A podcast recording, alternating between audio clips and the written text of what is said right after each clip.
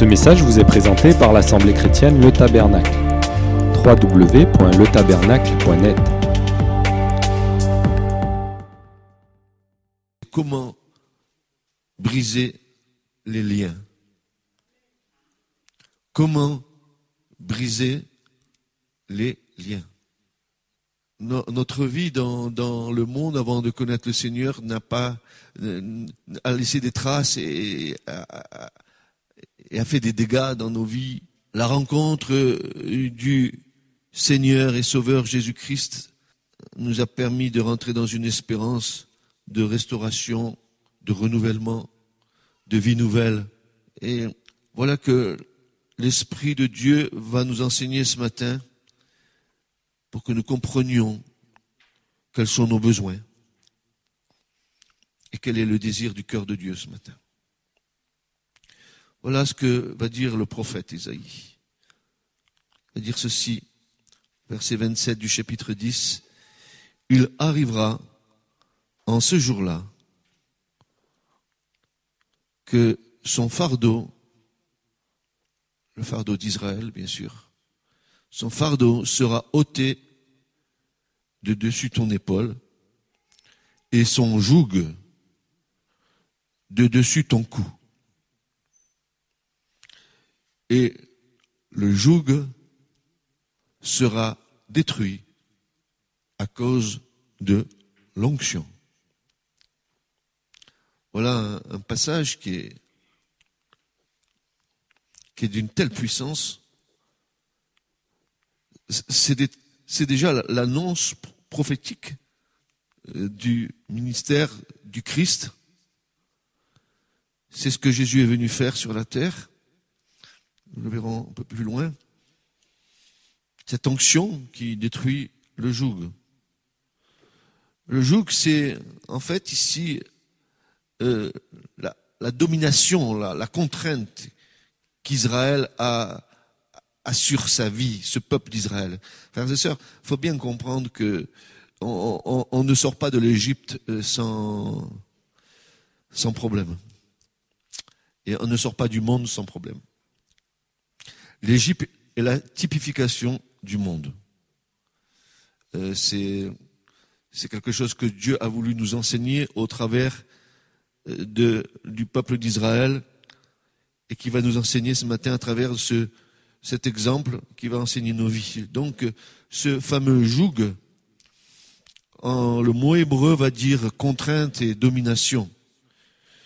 Euh, la Septante va nous dire quelque chose de bien plus précis.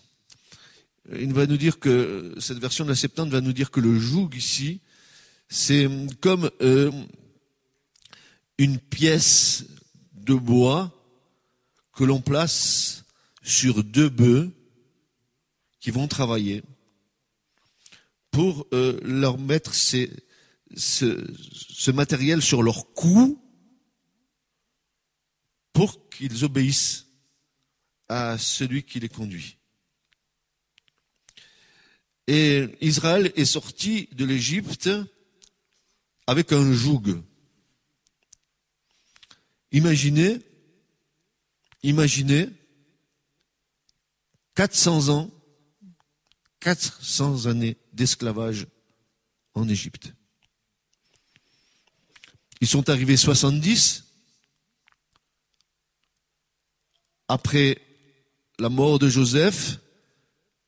Les fils de Jacob sont descendus en Égypte, ils étaient 70. Et ils sont restés donc en Égypte et ils sont multipliés. N'était-ce pas la promesse que Dieu a faite à Abraham, n'est-ce pas Quand il a dit, je euh, multiplierai ta semence comme les étoiles des cieux et comme les grains de sable sur les bords des lèvres de la mer. Ainsi en a été-il dans, dans l'Égypte où Israël s'est multiplié. D'ailleurs, ils sont tellement multipliés que Pharaon a eu peur de voir un peuple si grand dans son peuple. Il a commencé à trembler. Mais voyez-vous, il y a, il y a un principe, c'est que quand on est dans l'esclavage, on ne se rend pas très, très bien compte de ce qui est notre potentiel. Un esclave, il est fait pour obéir. Un esclave, il est fait pour travailler. Et c'est ce que faisait Israël. Ils passaient leur temps à faire des briques avec de la paille, de l'eau, de la glaise.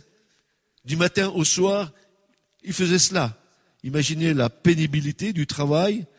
Aujourd'hui, on demanderait la retraite à 40 ans pour ces gens qui, du matin au soir, s'entraînent de piétiner dans l'eau, l'arthrite, l'arthrose et tout ce que vous voulez. Hein. Ils étaient vraiment esclaves.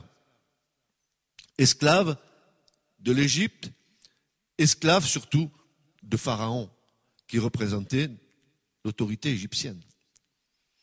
Et, et, Dieu, dans son immense grâce, à cause des promesses qu'il a faites à Abraham, à Jacob, à Isaac et à tous les pères dans la foi, à cause de ces promesses, il va sortir son, ce peuple d'Égypte, un peuple qui, pendant 400 ans, frères et sœurs, à part une poignée de gens en Israël, dans ce peuple Israël, une poignée de gens qui avaient gardé le nom de l'Éternel, la majorité du peuple d'Israël ne connaissait plus l'Éternel.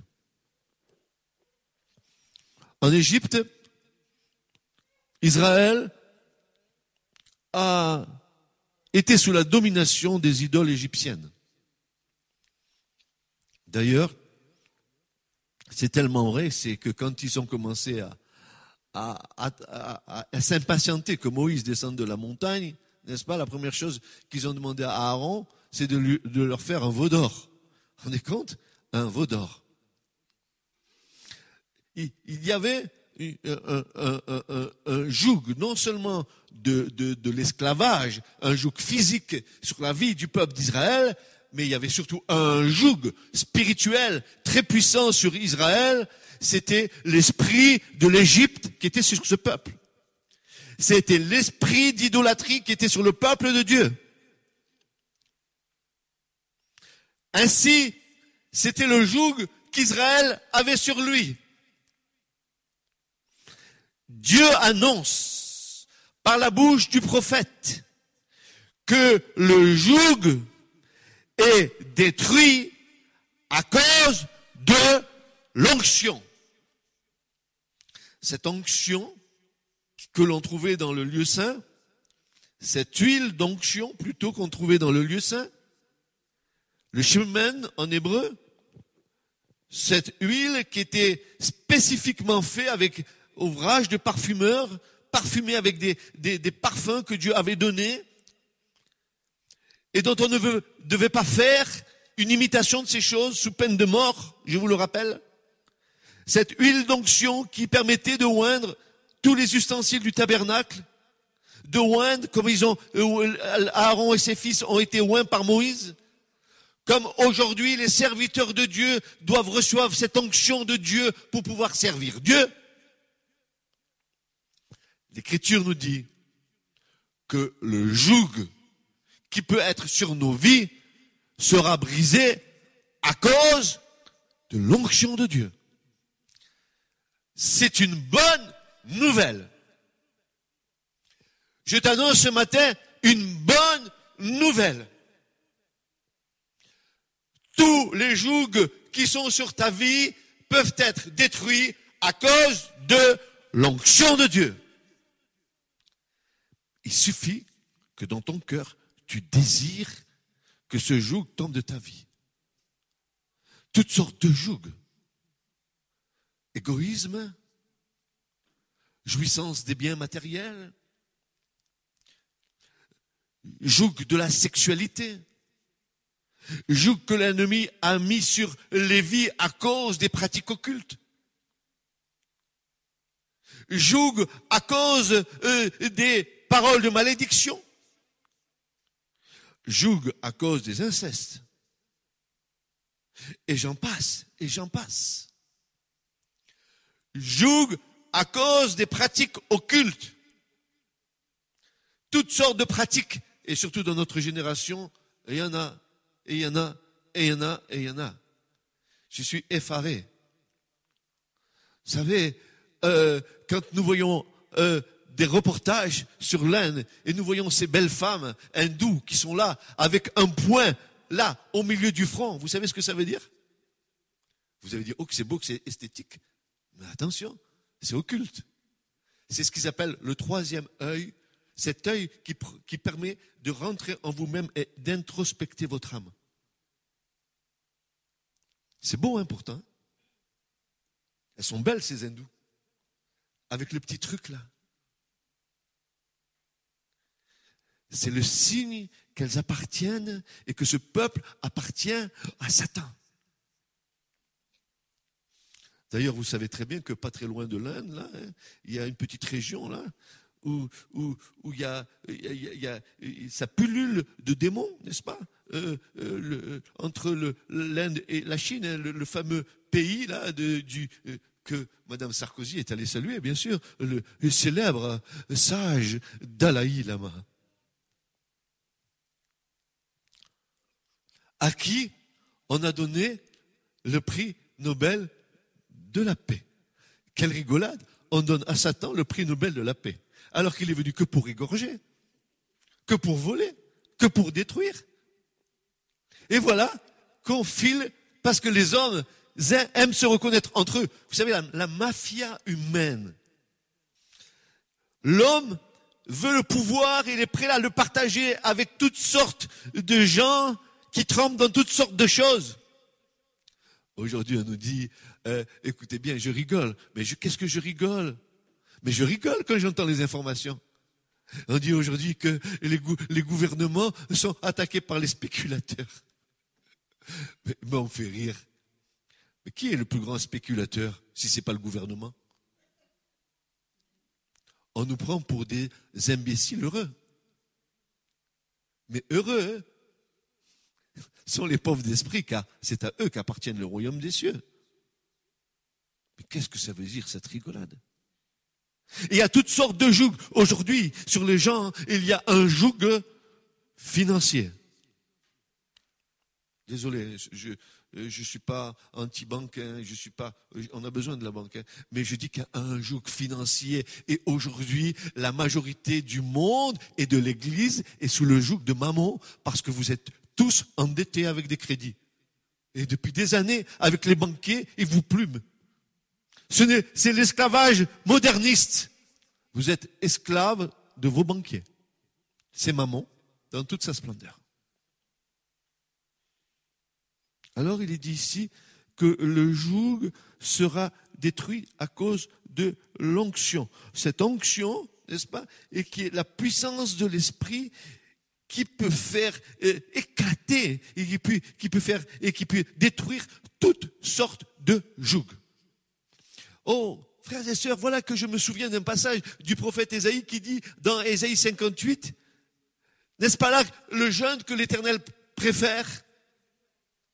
Un, que l'on rompe les chaînes de l'iniquité, que l'on brise les pactes et que vous brisiez et, écoutez bien, et que vous brisiez toutes sortes de jougs. Que vous brisiez toutes sortes de jougs. Et nous allons voir qui ça veut dire vous briser. Qui sont ces vous briser? Frères et sœurs, quand un, un joug est sur nos vies, que l'ennemi a mis un joug sur nos vies à cause de certaines pratiques, à cause de certaines choses. Ne croyez pas que vous êtes, euh, euh, que, qu'il y a simplement un esprit qui vient autour de vous. C'est pas vrai, frères et sœurs. Ils viennent, ils sont des congrégations de démons spécialisés pour venir sur ce joug qui est sur vous et puis pour rentrer dans la défaite, l'amertume, la colère, etc., etc., etc. Ils sont là, ils travaillent. Ils travaillent à votre destruction. Et si Dieu n'avait pas intervenu, et si Dieu n'était pas, pardon, intervenu avec Israël en Égypte, je pense que l'Israël aurait été, n'est-ce pas, détruite dans l'Égypte. Je vais te dire ce matin, si tu ne sors pas de l'Égypte, si tu ne sors pas du monde, tu mourras dans le monde. Ainsi, le fardeau et le joug d'Israël sont ôtés et détruits à cause de l'onction à cause de la présence effective de Dieu. Mais quel est ce joug qui pèse sur Israël? Était-ce son esclavage? Certes, oui, pour une part.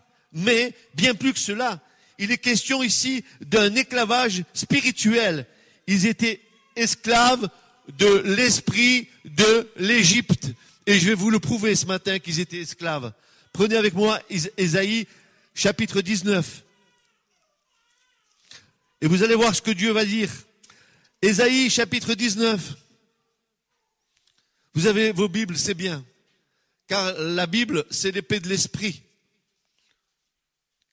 Que dit l'Éternel? Oracle touchant l'Égypte. Voici l'Éternel porté sur une nuée rapide vient en Égypte. Et qu'est-ce qui se passe?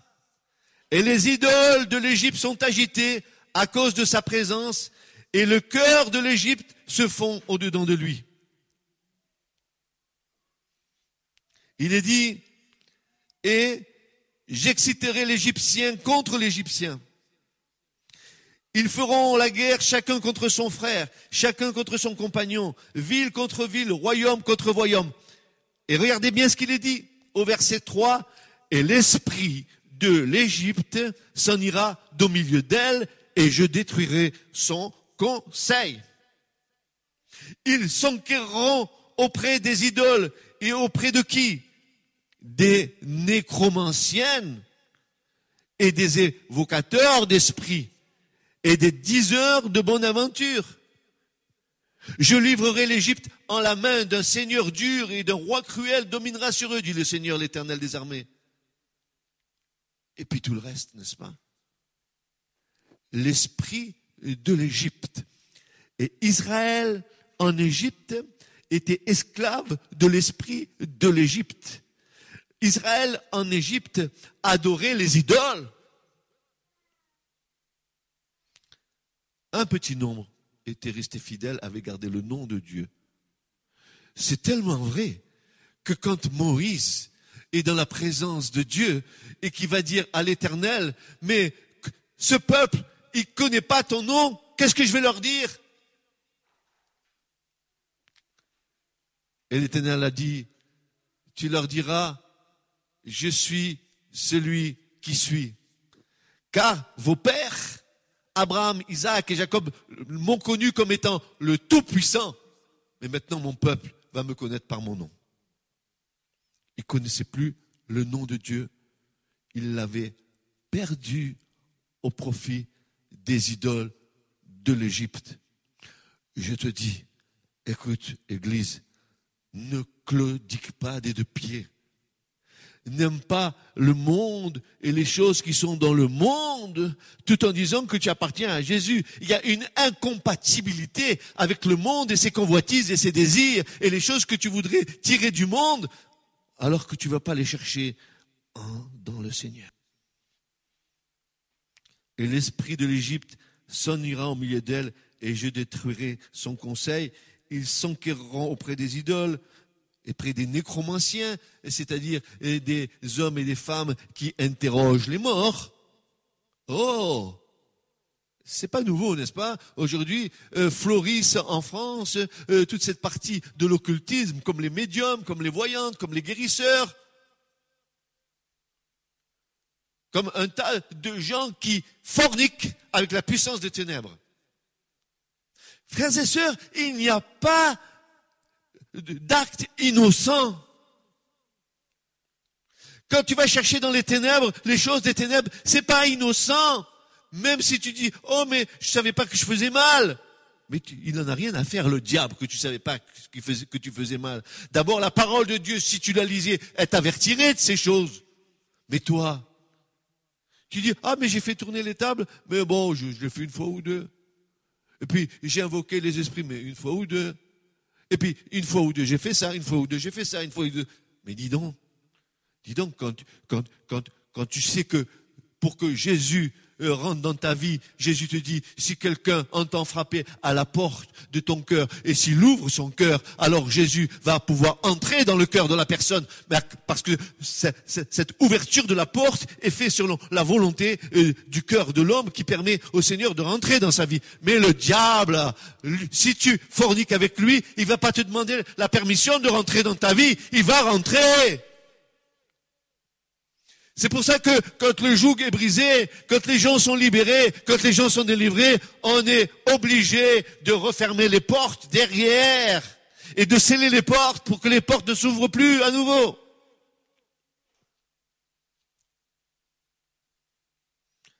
Tu dis les fous, pasteur, tu fais bien de le dire et tu fais bien de le penser.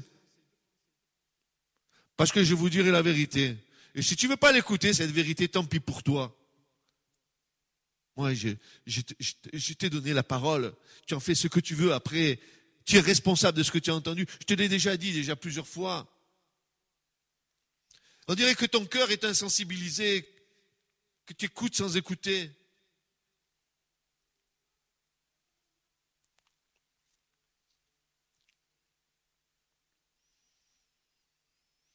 On essaie, c'est par le Saint-Esprit que nous pouvons être déliés de tous les liens qui nous tenaient captifs, qui mettaient un joug sur nos vies. Oui, le Seigneur Jésus est venu.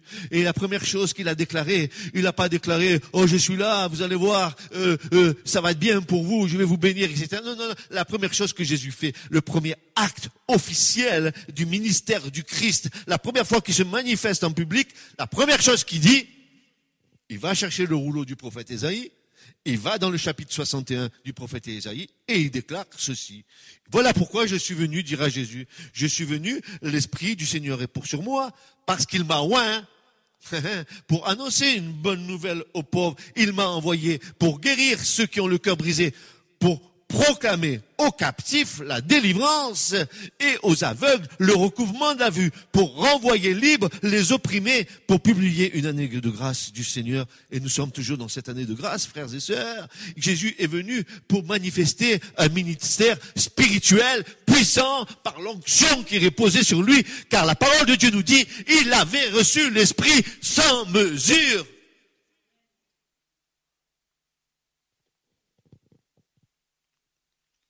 Jésus est l'Esprit. Et l'Esprit est Jésus.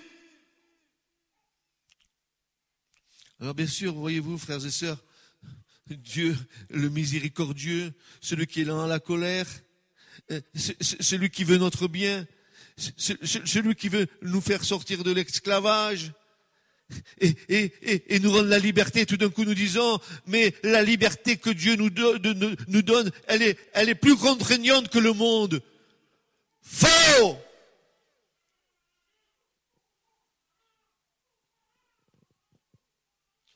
Faux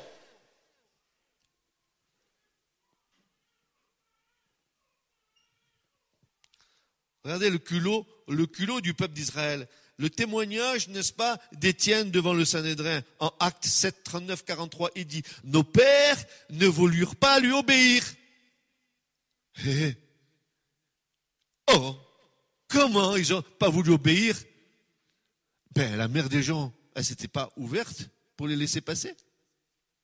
La, la, la, la, la colonne de nuée ne s'était-elle pas mise entre Israël et l'Égypte? Lumière d'un côté, ténèbres de l'autre. Dieu n'a-t-il pas fait sortir du rocher de l'eau? N'a-t-il pas donné la manne? Tu te dis, oh la crise financière, elle arrive, je ne sais, saurais pas faire de quoi faire avec mon argent parce que l'argent des banquiers, bientôt ça va rien valoir du tout. Et je l'avais dit et je vous l'avais prédit. Et encore, ça arrive à grand, à grands pas. Attention vos banques et votre argent ne va rien valoir bientôt. À rien du tout on, est dans la grande dépression de 1939, on va jeter l'argent par les fenêtres parce qu'il vaudra rien du tout.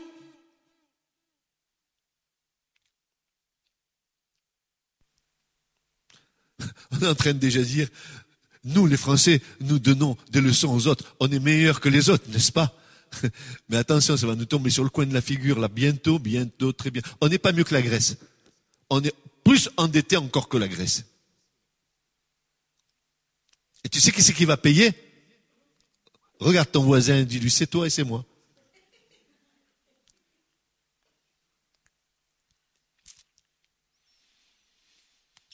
Nos pères ne voulurent pas lui obéir, ils le repoussèrent, ils tournèrent leur cœur vers l'Égypte. Oh, dis donc. Ils sont avec le- avec l'éternel. Ils voient la puissance et la magnificence de leur Dieu. Et, pourtant, ils ont l'esprit occupé un peu avec le monde, avec l'Égypte. Vous savez ce qu'ils disent à un moment donné? Deutéronome chapitre 1, ils vont dire ceci. C'est parce que Dieu nous haït qu'il nous a fait sortir de l'Égypte. Mais en Égypte, on était bien. On avait de l'oignon, on avait des concombres, on avait de la viande. Dans le monde, on est bien. On a des plaisirs, on fait ce qu'on veut. Et on vient devant Dieu, alléluia. Honte au cœur partagé. Ce message vous est présenté par l'Assemblée chrétienne Le Tabernacle. www.letabernacle.net